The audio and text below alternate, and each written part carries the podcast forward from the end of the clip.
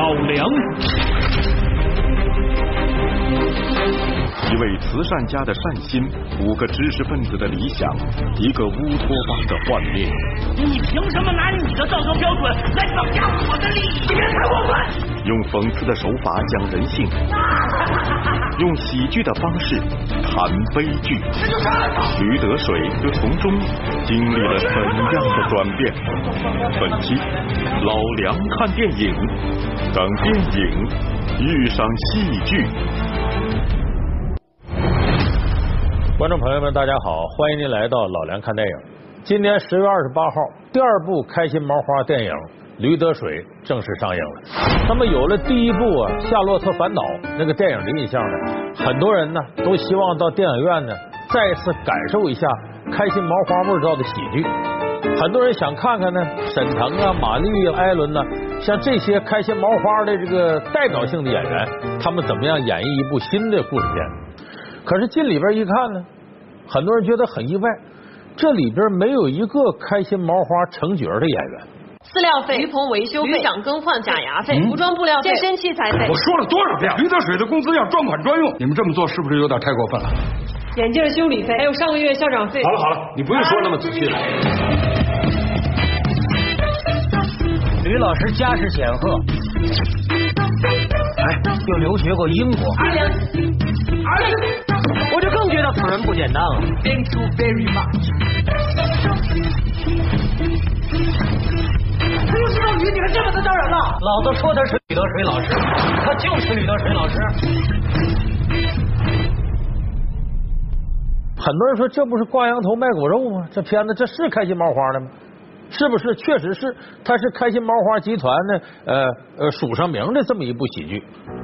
但是问题这里边呢没有这些名角，可是很多人看完之后呢，并没有上当受骗的感觉，觉得这片子啊能看、耐看、有味道，而且有相对比较深刻的内涵。所以呢，这个《驴得水》这部剧呢，成本不高，但是在票房和口碑上啊，收获不错。可是看着看着呢，有人提出不同意见，就这片子也有一些问题。有的人觉得看着不怎么舒服，有人觉得这电影说不出来哪有什么问题，啊，不错是不错，但是总觉得不是那么哎太出色。有人说那不对呀、你看那个豆瓣评分，《夏洛的烦恼》评七点四分，《驴得水》评八点四分。那在豆瓣上评分要过八的话，基本就是经典教科书式电影。那么说《驴得水》够不够这个呢？我个人看呢，《驴得水》这部电影是部良心之作，很认真的拍，很认真的在做这个电影，但是呢，它不够上乘之作。就它达不到电影里边我们说经典教科书那级别，我觉得豆瓣评这个八点四分呢，有点言过其实，可能是对它的内容内涵呢加以肯定，但真的从电影技法来讲，它不够上乘之作。为什么呢？因为这部电影啊脱胎于话剧，但是当话剧改编成电影的时候，有很多的问题，《驴得水》并没有完全解决。咱们今天这期节目就给大伙分析一下《驴得水》这部电影由话剧走向电影的时候要解决哪些具体的问题。教育部来电报了，国民教育司李特派员检查贵校公众，望做好接待。虽然有难度，哎呀，但是咱们有三十天的准备时间呢。校长，如果我没有看错的话，这封电报是上个月发的。明天就来是吗？上面特地要求，怎么了呢？咱们五位老师一定要全体到齐。领导没有见过驴得水老师，找一个人冒充一下不就行了吗？大家下午好。别管了，事情的事全交给我吧。你放松，你？放松。哎呀，沈佳琪，舌头伸出来，姐姐给你？放松一下啊。哎，你？们跳过这环节吧，别跳过呀，我能教会。不用你？培训了，我自己来。其实这部电影主要描写的是什么呢？知识分子和这个社会矛盾发生冲突的时候，各种各样的一种表现。其实它是在揭露中国知识分子身上的某种劣根性。这里边呢，总共五个知识分子，就从这个城市啊来到乡村搞这个学校。这五个知识分子呢，是代表着中国知识分子的五种特征。你看这里边那个校长，他代表的是知识分子的理想。呃，到乡村呢搞教育，这是自己一种理想。我知道大家跟着我，吃了很多的苦，但这就是我一辈子的梦。只要我们坚持这个信念，这梦它一定能实现。那么里头那个女角张一曼，她代表的是知识分子追求的自由、个性解放啊，甚至包括性方面的自由。就硬不起来呗。你无还是我无？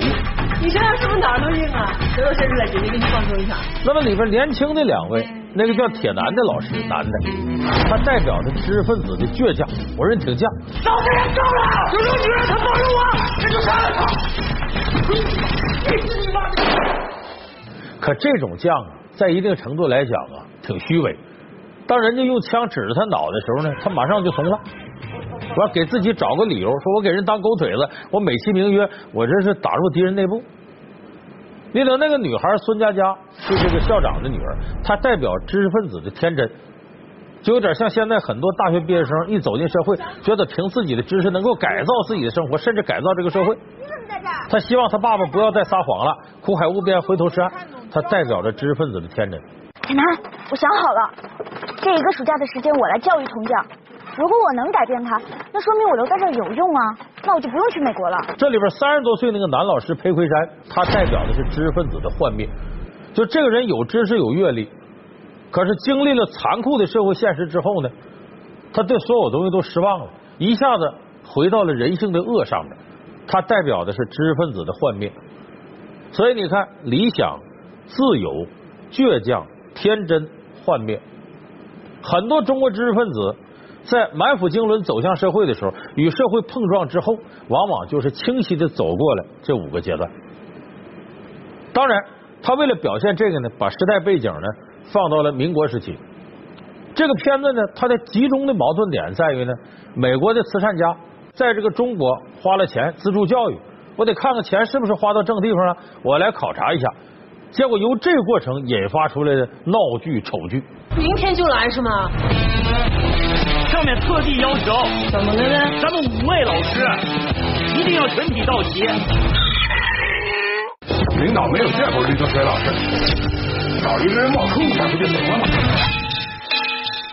那么说，是不是有这个美国慈善家这种真事出现呢？其实这个看出啊，编剧导演呢下了很多的功夫，做了很多功课，这确实是在历史上有类似这样的事情。这个起源自庚子赔款，八国联军侵北京，结果最后呢还得谈判，谈判呢第二年一九零一年是辛丑年，签订了丧权辱国的辛丑条约，赔八国联军赔了四亿五千万两白银。到一九零四年的时候呢，咱们当时的驻美大使是我的本家，姓梁，叫梁成，他就和美国的国务卿海约翰呢谈这个事儿，说你看看庚子赔款，你们在我们地盘打仗。你都没在你们地盘上，把我们祸害成那样，回头四亿五千万两白银，你美国也是八国联军其中一个国家，你这事是不是有点过分呢？这海约翰一琢磨说，可也是啊，在你们这打仗，虽然是你们理亏吧，啊，我们这个占道理，可是赔这些钱确实有点过。那这样吧，把庚子赔款你们赔我的钱呢，我给你退回一半去。你看这好事，退回一半，说退回一半，这笔钱也不小。那这笔钱干嘛呢？这笔钱作为慈善教育基金。于是呢，庚子赔款就辛丑条约里规定的四亿五千万两白银，其中归美国那一份，又返还给中国一半。干嘛呢？当时就建立了清华大学。咱们现在很多人都知道清华大学那了不得，清华大学是用美国人的退款建的。我们得记住这个事儿，不是我们自个儿拿钱建的，用赔款退回一半的建的。那么当然这钱使不了，剩下钱干嘛呢？资助中国的留学生啊，你到美国留学，这就等于这个钱算上呃这个公家出钱了，就等于庚子赔款退回这一半，清华大学和这个慈善教育基金。所以当时有很多美国慈善家呢，捎带着我个人出钱资助中国这教育。你看你这老百姓上不起学，挺可怜的。所以后来有人发现，有些生意人发现。这是很好一个进入中国市场的口子。通过慈善，咱们加强往来互动，然后做生意。所以后来就有很多生意人呢，也在中国做慈善。所以那个时候，美国慈善家来中国干，就始自庚子赔款，这是有切实可考的历史根据。那我们看这里边呢，资助中国这个学校的这个美国慈善家，呃，挺高挺瘦，戴个眼镜，白头发一个老头。说这个人呢，其实也有历史原型。像谁呢？像美国著名的那个石油大亨，美孚石油公司的创办人洛克菲勒。洛克菲勒当年就在中国捐助了不少教育事业，包括医疗事业。你像现在北京很有名的协和医院，协和医院就是洛克菲勒捐的。所以这里边呢，编剧导演做了很多功课，他确实是有实证可考的。在民国时候呢，有很多美国慈善家来中国干慈善。可是这个结果怎么样呢？咱通过《驴得水》这电影发现，很多时候慈善的这个款项并没有落到实处。有人说这校长理想主义啊。他也不也想多拿点这个慈善捐款，发展乡村教育吗？这五个知识分子从城市来到农村，也都有理想的。可是这个校长呢，为了能够多获得慈善捐款，编造了一个驴得水的英语老师，其实就是根据那头拉水的驴。后来没办法，又把那铜匠找来，来冒充驴得水。其实你是用非正当的手段，想要实现自己某种正当目的。就我们说，你的程序要不正义，你的结果正义就值得质疑。所以说，这个校长他是理想主义，但是自私自利的心很大。为什么呢？想用非正常的手段来满足自己的一种理想，这并不是一种正义之举。你再看这里边揭露的比较深刻的这个教师裴魁山，好像这个挺有文化，也挺有阅历，可是他骨子里那些东西，真的不是一个知识分子应该坚守的。比方说，他喜欢张一曼，我说我喜欢你。我想接你，我想跟你过一辈子。喜欢就喜欢呗。说你这张一曼平常好像在在在这个个人问题上比较开放，他的感觉是我作为一个知识分子，我有学问，我喜欢你，那对你来说那是天大的恩赐，你就得投桃报李跟我好。结果当发现张一曼不跟他好，反而跟铜匠好了，上了床以后，他当时就觉得这个世界都破灭了。接下来就变，你不跟我好，我就弄死你，我恨你，我往死了整你。你说这叫什么知识分子的坚守？所以迅速堕落到人性的恶。所以这里边在揭露裴桂山这样知识分子那种人性的时候，非常非常深刻。而且你看这里边那个呃民国政府的教育部那视察员来了之后啊，他的目的是什么呢？把这慈善捐款自己抽出点提成，中饱私囊。最后为了这个呢，跟学校这些老师沆瀣一气，合伙骗人坑人，来坑这美国慈善家。但我其实就是想把美国人的钱留在咱们这片土地上。这件事情，我们是站在同一条战线上的吧？我们的利益是捆绑在一起的。对啊，这件事搞成了，大家都好；搞不成，大家都倒霉。我倒霉了无所谓啊，我换个地方继续当差去。可你们要倒霉了呢，那就彻底完了。你辛辛苦苦搞的这个学校，那就保不住了。所以说，我们都希望这件事情成，对不对啊？那必须的。到时候老规矩，你们学校跟教育部三七开。所以本来美国慈善家来干的是个好事，最后变成了这样一个结果。所以说这个主题呢，既揭露了腐败问题，同时又揭露了人性的丑恶。可以说主题很深刻。这内涵呢也耐人寻味，就说《驴得水》这部剧呢，从编剧和各方面利益来说没有问题，演员演的呢也没问题。但为什么我们说这个不是上乘之作呢？有的朋友有这个体会，说开始进剧院看的时候啊，觉得演的真挺好，可是出来之后呢，你这戏咂摸滋味呢，觉得挺沉重。这个沉重不光是主题和内涵带来的，就这个电影的整个节奏啊，不令人舒服。我举个例子，类似什么呢？比方说，我们看冯小刚的《一九四二》，反映大饥荒年代的，也揭露了人性的一些层面问题，主题很深刻。可是看完之后你并不舒服，为什么呢？它的节奏啊，多少是有点问题的。就是我们看电影呢，你可能某个地方呢，呃，要给你情绪宣泄的口子，但是《一九四二》压抑、压抑、压抑，到最后这情绪也没宣泄出来，流血太多，又受了风寒。麦西太弱了，你再想想办法呀！你把他救好了，等咱逃亡回去，我给你施墓地。老东家，这病也不难治，就是给他弄口吃的。不瞒你说，俺娘、俺孙子、俺孙女这两天都饿死在路上，我走路也已经打飘了。他爹，他爹，你快来啊！咋走，断上气了。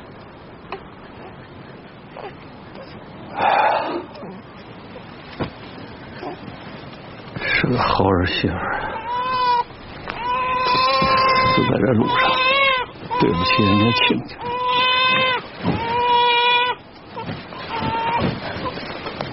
你干啥？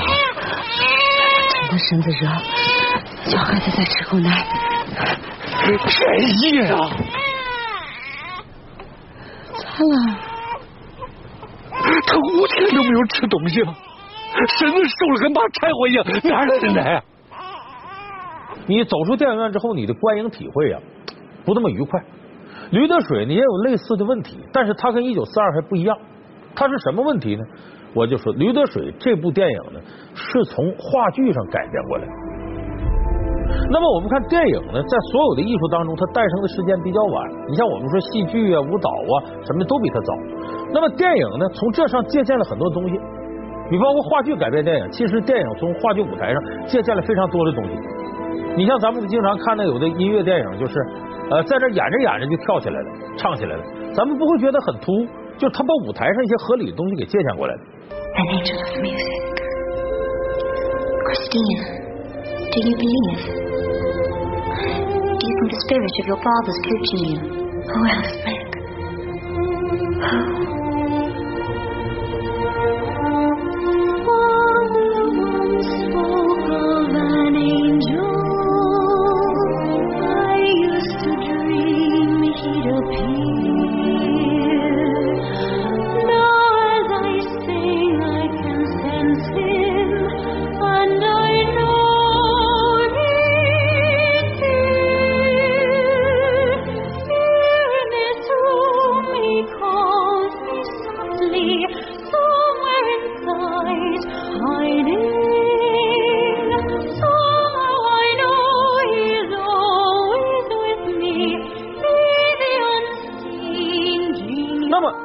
由话剧改成电影，电影好处是可以借鉴人家很多的艺术上的优秀地方，但同时如果你改编的不好，就会带来问题。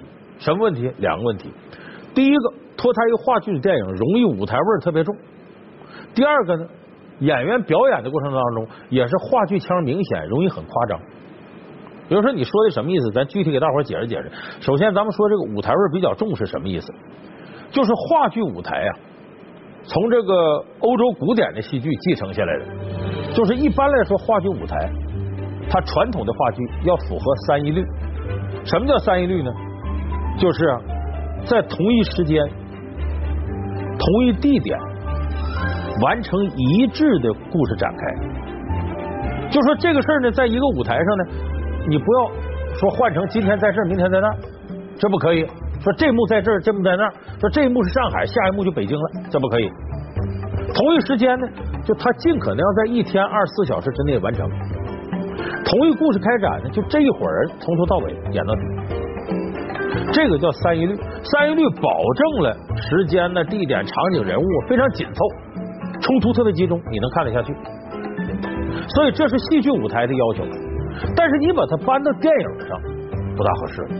为啥？电影的场景是不停跳跃的，你很难想象一部电影就拍一个城市一间屋子里的事儿，就这一伙人。因为跟话剧相比呢，电影有时候可能千头万绪啊，几趟主线并行。如果完全按照三一律的东西，就特别刻板，就过于舞台化。所以我们说呢，话剧改编成电影，第一个障碍是呢，怎么样把这舞台味儿啊淡化一些。你像有的这个电影处理的好，有的电影处理的就不好。你再说处理的比较好的，咱们看《夏洛的烦恼》，这也是开心麻花他的电影啊。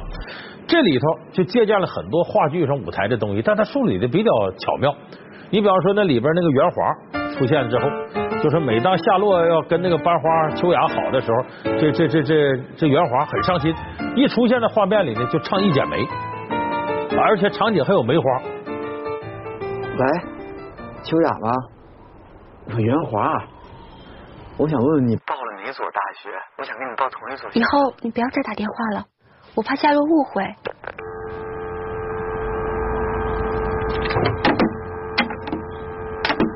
雪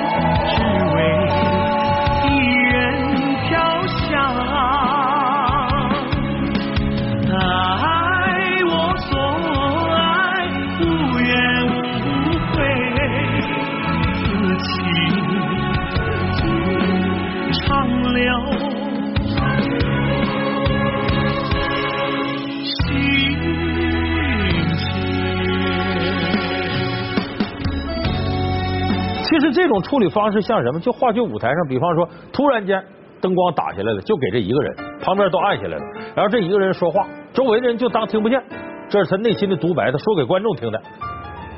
就特定场景下的特定处理，把空间都拔出来。夏洛的烦恼里就用这种方式处理袁华和秋雅之间的关系，一出一剪梅，大家不觉得突兀，因为跟这场景是合到一块的。就人物发展到这儿了，那么这袁华跟夏洛的世界是不同的，而且随着秋雅对他的好感一点到疏远，这是有扎实的故事情节做铺垫的。所以这个东西就把那个舞台上那种东西给冲淡了一些了，大家认为它是合理的。可是有一些呢，电影处理的并不好。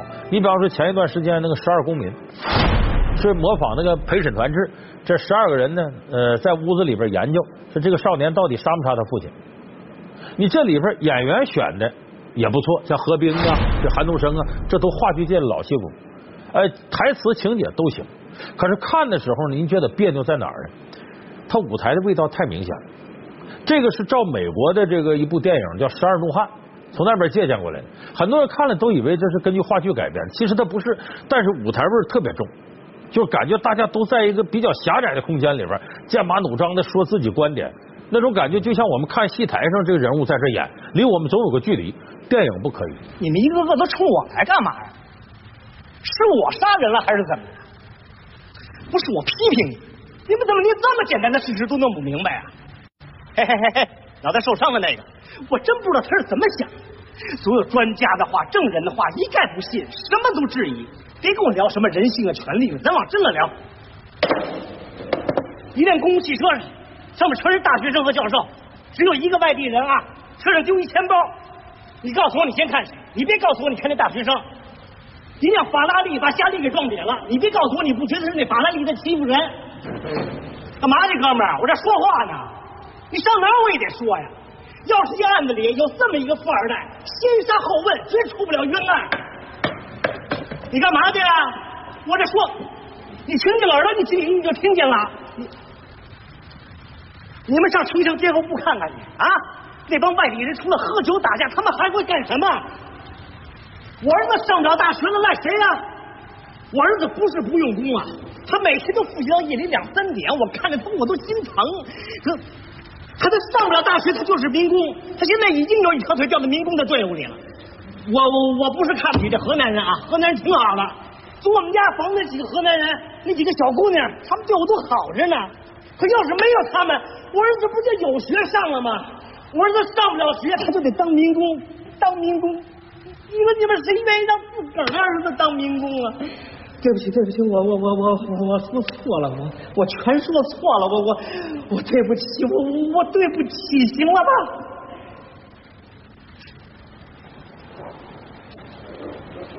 电影是高度生活化的，就你看着离我们生活近，这感觉是对的，人物是完全生活化场景的。可如果你这个舞台腔特别重的话，大家看着就有距离，感觉你是特地把它拿起来放到一个台子上，离我们有段距离，搁到上边让我们看。所以就说怎么样能把这舞台味淡化，是电影要解决的一个问题。在第二个，话剧改成电影还有个问题，演员容易演大了。你看，我举个例子，在话剧舞台上，你发现如果我们把话剧人物的对话和表情拿到生活当中，你发现普遍夸张。为什么呢？因为那舞台上啊，离我们多少有点距离，你看的时候，那个人啊，不像电影时候随时镜头能推进。如果这个人物表情不丰富，肢体语言不夸张，很难直接把戏带给我们那种震撼。所以你看话剧演员一说话，那感觉哦，这个无边的世界呀，如此都这种感觉。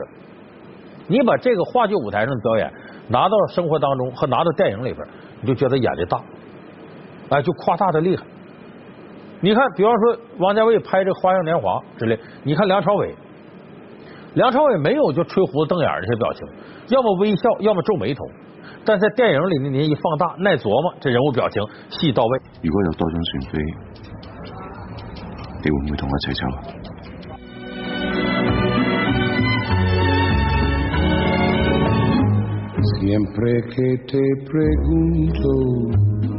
？che quando como y donde tú siempre me respondes, quizás, quizás, quizás.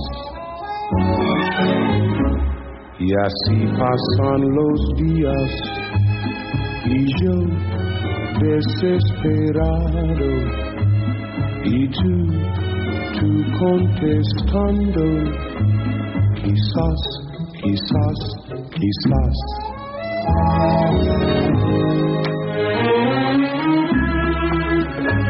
但是他要演话剧坏了，你就再帅，站舞台上那么发呆，皱皱眉，有时候微笑，底下观众跟你有距离呀、有时候看不太清楚，就看清楚纳闷呢。这，假如你在电影里放大，你能接受，在生活当舞台上又不接受了。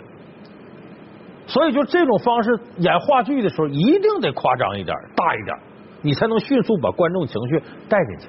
所以你要如果是按话剧的模式直接演电影，完了。你这我再举个例子啊，你看，呃，邓超演的《分手大师》和这个《恶棍天使》，这两个都是于白眉编剧，原来都是话剧，他当然要拧鼻子瞪眼夸张。你把这个东西挪到电影里就出问题了。你看看邓超和孙俪在这这里头的演戏演的，一睁眼睛瞪多老大，嘴张多老大，肢体语言很夸张，这是舞台上的演法，你拿到了这个电影里就不行了。所以很多人说《恶棍天使》这片子挺烂，其实要。从编剧各方面来讲，倒没多大问题，就是话剧舞台上的夸张表演挪到电影里的生活化表演，它很大的，不符合我们的审美。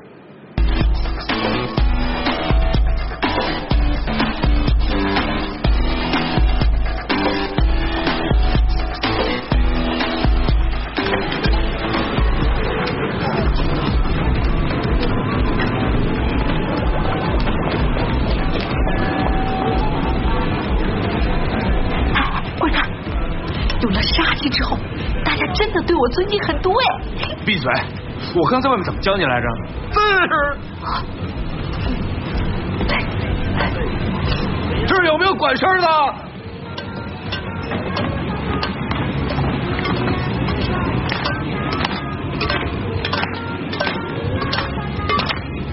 鼹鼠，你是哪头的？你那头的呀？哎呦哎呦，谁呀他们？所以说，这就是话剧改编成电影两个问题：怎么淡化舞台味儿？第二个，演员表演不要夸张。